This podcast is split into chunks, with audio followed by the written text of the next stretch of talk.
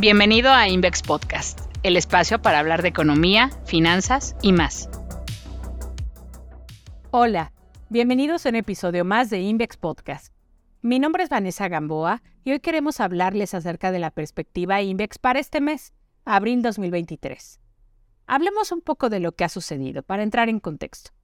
Como punto uno, recortamos nuestro estimado para el crecimiento de Estados Unidos para este año, es decir, se recortó de 1.2 a 0.9%. Esto ante un escenario menos favorable para el consumo.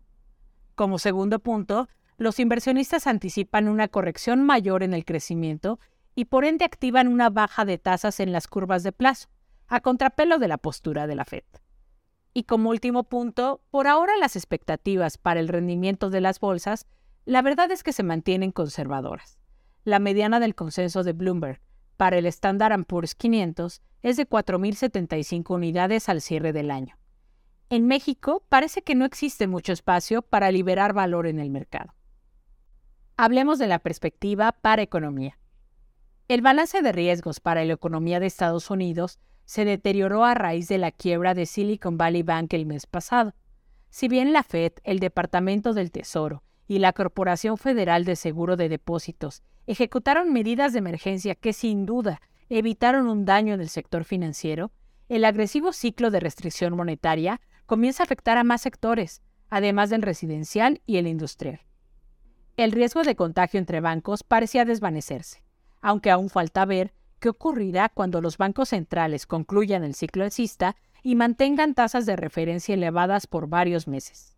Por otra parte, la probabilidad de recesión en Estados Unidos aumentó al añadirse este sector, el bancario, a la lista de sectores afectados por la restricción monetaria de la Fed.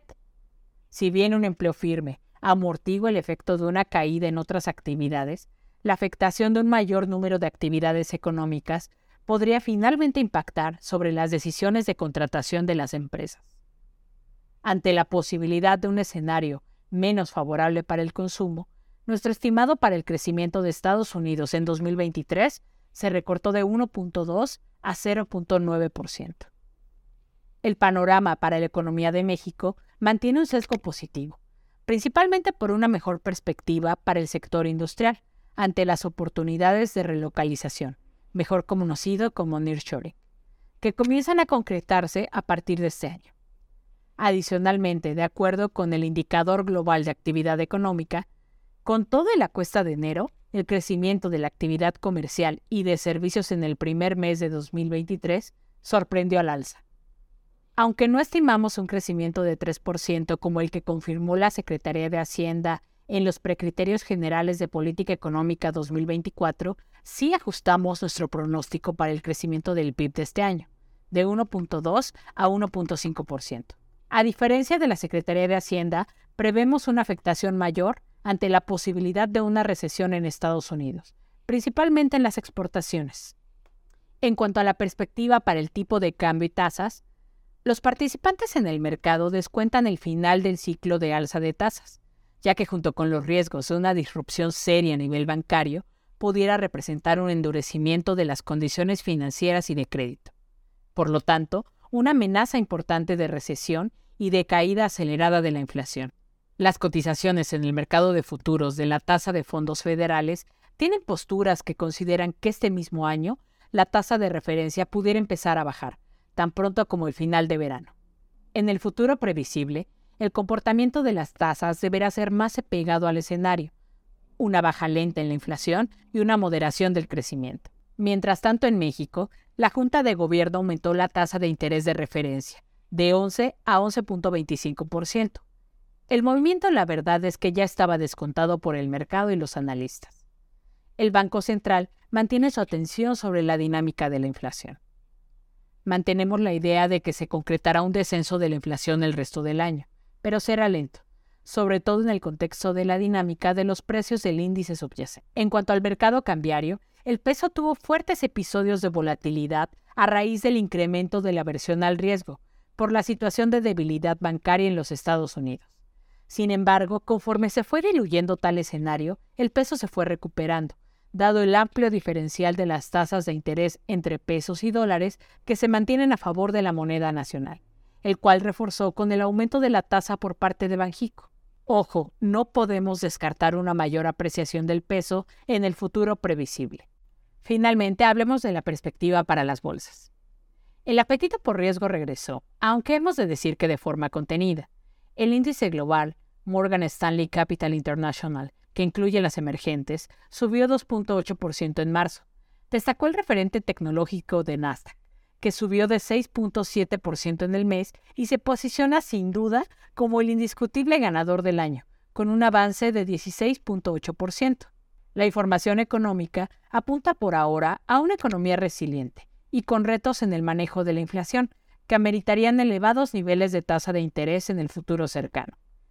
Pero la materialización de nuevos riesgos, con problemas de liquidez en instituciones del sector financiero en Estados Unidos, generó temores inmediatos, con relación al crecimiento y la idea de la necesidad de hacer una pausa al ciclo monetario restrictivo. Esto ha inclinado nuevamente la balanza hacia las predicciones de una recesión en Estados Unidos y la posibilidad de un pronto viraje de la Fed. Es cierto que el organismo cambió su mensaje, y al leer entre líneas las últimas minutas de su reunión de política monetaria, se podría pensar en un incremento más y ya, no en una serie de aumentos en la tasa de referencia, pero esto no equivale a recortes en las tasas de interés en este mismo año, como el mercado vuelve a descontar. Los inversionistas podrían estar obviando la otra parte de la ecuación, los resultados de las empresas. Parece contradictorio que las previsiones en utilidades se mantengan resilientes a expectativas de crecimiento económico más adversas. De momento, el consenso de Refinitiv espera un incremento de 1.4% en las utilidades del Standard Poor's 500 en este año y estamos a tan solo unos días de conocer cómo arrancan las empresas el 2023. En el primer trimestre se pronostica una contracción de menos 4.6% en las utilidades del Standard Poor's 500. Por ahora, las expectativas para el rendimiento de las bolsas se mantienen conservadoras. La mediana del consenso de Bloomberg para el Standard Poor's 500 es de 4.075 unidades al cierre de este año, contra las 4.109 unidades actuales. El mercado luce complaciente ante un entorno poco favorecedor para la renta variable y dependiente en gran medida de que se materialice una rápida bajada en las tasas de interés que contrarreste el efecto de menores utilidades en las empresas. Mientras tanto, el mercado mexicano se alinea a la tendencia antes descrita. El Standard Poor's de la Bolsa Mexicana de Valores, índice de precios al consumidor, subió 2.2% en marzo. Esto a pesar de haber operado por debajo de las 52.000 unidades ante la aversión al riesgo que generó los problemas en el sector financiero de Estados Unidos. Sinceramente, nos parece que no existe mucho espacio para liberar valor en el mercado mexicano. Creemos que los múltiplos seguirán presionados por niveles en las tasas de interés históricamente altos, y con resultados que muestren los retos antes descritos en el crecimiento. La narrativa del impulso del nearshoring se mantiene como un soporte ante el mercado, pero no como un catalizador que haga contrapeso al resto de los factores en contra de la renta variable este año. Aquí comienza también la temporada de reportes corporativos. El consenso de Bloomberg pronostica su peor desempeño desde el cuarto trimestre de 2020. Por ahora, las expectativas para el rendimiento de las bolsas se mantienen conservadoras. La mediana del consenso de Bloomberg para el Standard Poor's 500 es de 4.075 unidades al cierre de este año, el mercado luce complaciente ante un entorno poco favorecedor para la renta variable y dependiente en gran medida de que se materialice una rápida bajada en las tasas de interés que contrarreste el efecto de menores utilidades en las empresas. El mercado mexicano se alinea a la tendencia antes descrita. El Standard Poor's Bolsa Mexicana de Valores, índice de precios y cotizaciones, subió 2.2% en marzo, a pesar de haber operado por debajo de las 52.000 unidades es ante la aversión al riesgo que generaron los problemas en el sector financiero de Estados Unidos.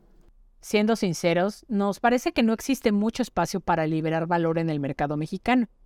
Creemos que los múltiplos seguirán presionados por niveles en las tasas de interés históricamente altos, y con resultados que muestren los retos antes descritos en el crecimiento. La narrativa del impulso del nearshoring se mantiene como un soporte del mercado, pero no como un catalizador que haga contrapeso al resto de los factores en contra de la renta variable de este año. Aquí comienza también la temporada de reportes corporativos. El consenso de Bloomberg pronostica su peor desempeño desde el cuarto trimestre de 2020. Hagamos un pequeño resumen de lo que hablamos hoy, la perspectiva mensual INVEX. Como primer punto, recortamos nuestro estimado para el crecimiento de Estados Unidos en 2023. Se recortó de 1.2 a 0.9%.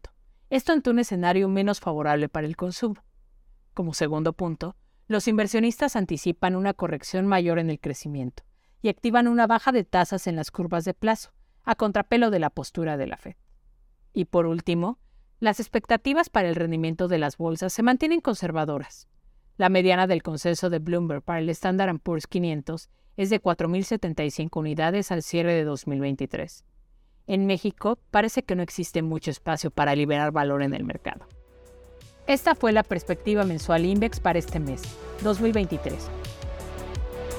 Muchas gracias por escucharnos. Síguenos en LinkedIn y en Twitter, arroba INVEX. Puedes conocer más en nuestro blog tusociofinanciero.com y en nuestro sitio web invex.com.